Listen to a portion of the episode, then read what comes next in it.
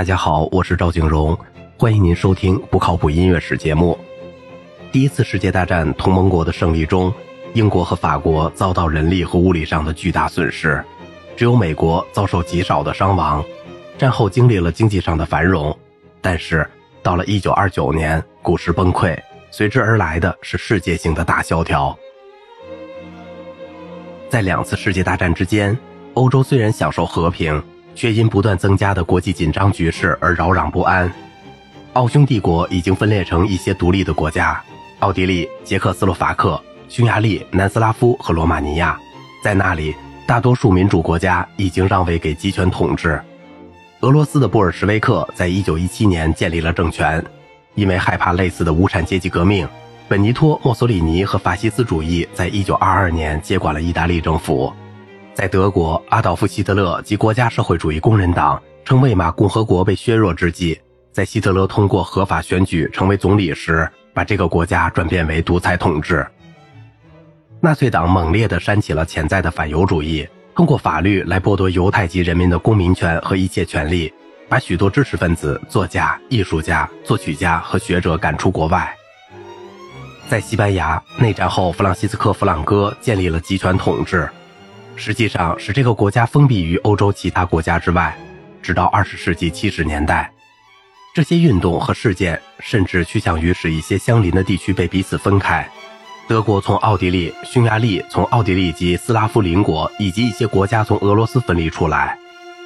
英国和法国、意大利和德语国家疏远起来，西半球同欧洲也是一样。正如我们将要看到的，音乐史的进程也随之不可避免地走上了不同的道路。虽然1914至1930年间是以音乐作曲方法上的一些大胆创新为标志的，但许多变化的种子却早已播下。到了1908年，阿诺德·勋伯格已经放弃环绕单一主音关系的大小调体系，我们称之为调性。可以肯定地说，这是一次意义重大的决裂。但是，以其同样重要的是一种意志目标导向的和声进行的倾向。在过去二百多年。这种和声进行曾提供了音乐的连续性和曲式的组织。穆索尔斯基和德彪西曾经发展出一种静态的块状和声，从而消除了属调与主调不协和音以解决的紧张和松弛。其他人与主题与展开的合法性提出了质疑，并探索使作品集中的不同途径，比如其统一作用的和弦或音高集合体，或者音色的对比。非西方音乐和东欧传统民间音乐，都让作曲家自由摆脱诸如固定节拍和常规调性关系这些熟悉的限制，像五声音阶和全音阶这样的异国情调的音阶，缺乏要求特定的旋律与和弦连接的导音。东欧和俄国的传统音乐提供了调式、旋律与复调的实践，并不适合西方的常规。它们具有复杂的节拍，二拍子和三拍子相互交替。并引进一些新奇的不规则节奏，以表演为方向的音乐的开放形式没有清楚的开头或结尾，比如印度尼西亚和其他传统音乐那样，也向作曲家提供了范本。由于这种新音乐同听众的反应之间的鸿沟越来越宽，在两次世界大战之间，人们都曾做出特别的努力来使一般公众更加接近当代音乐。一些主要的作曲家应邀为电影、戏剧和舞蹈提供背景音乐。德国发展了实用音乐，供学校或其他业余爱好者使用。类似的运动别处也有，比如苏联的各加盟共和国的无产阶级音乐。匈牙利在作曲家佐尔坦·柯达伊的领导下，努力使音乐服务于人民。他还根据民歌设置了教学大纲。这种方法后来流传于其他国家，特别是美国。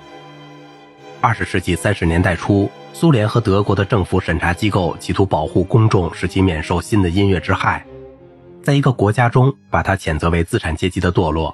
在另一个国家，又把它谴责为文化上的布尔什维克主义。在波兰，1939至1945年间，纳粹占领当局，把艺术活动赶入地下。1945年后，音乐的复兴才开始。只是在1949至1956年的斯大林主义时期，这种复兴屈从于意识形态的方向。1950年以后。在音乐会听众所能忍受的程度与先锋派作曲家的作品之间产生的鸿沟进一步扩大了。基于音乐的作曲家把许多关于音高和节奏的内容用随机或让演奏者选择，这使多数听众大惑不解。序列音乐是在智力水平上高度组织起来的音乐，但从表面上听起来似乎是混乱的，只有行家里手的小圈子才能欣赏它。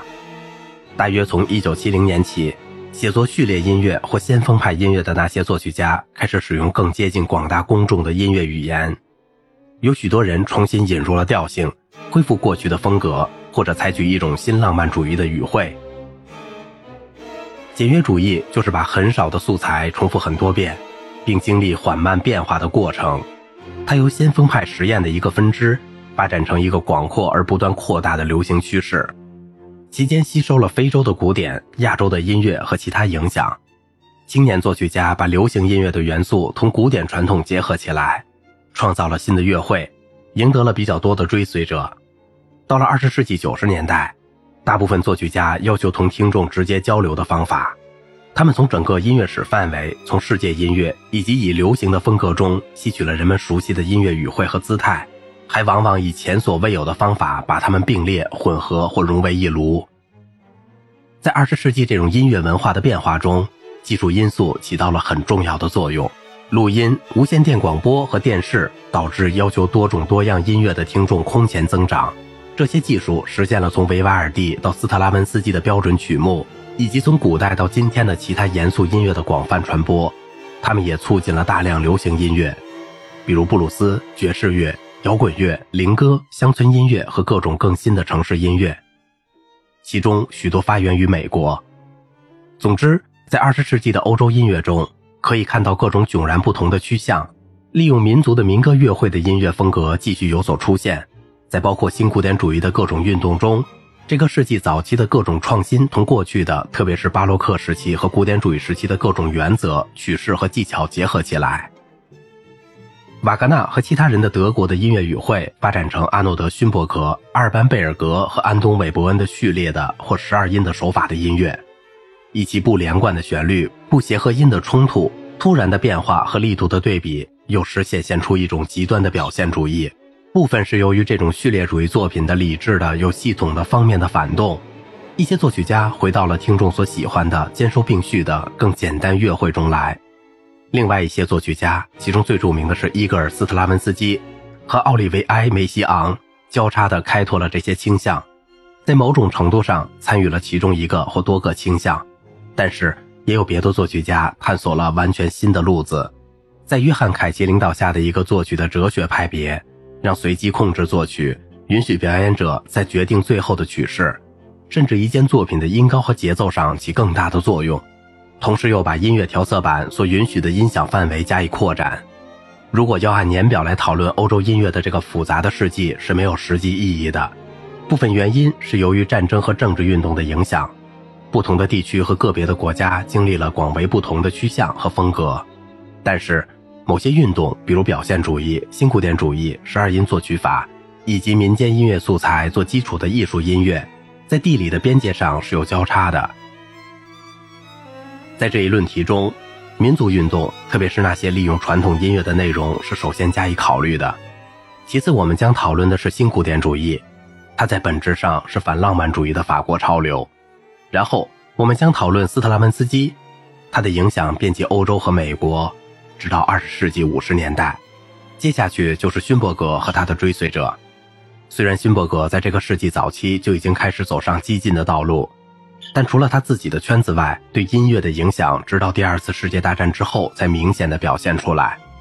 有一个时期，韦伯恩成了许多作曲家的模范，但是先锋派很快又转移到其他的方向去，其中包括电子音乐。好了，今天的节目就到这里了。如果您喜欢我的音乐，请您点赞、转发并收藏我的专辑。我是赵静荣，感谢您的耐心陪伴。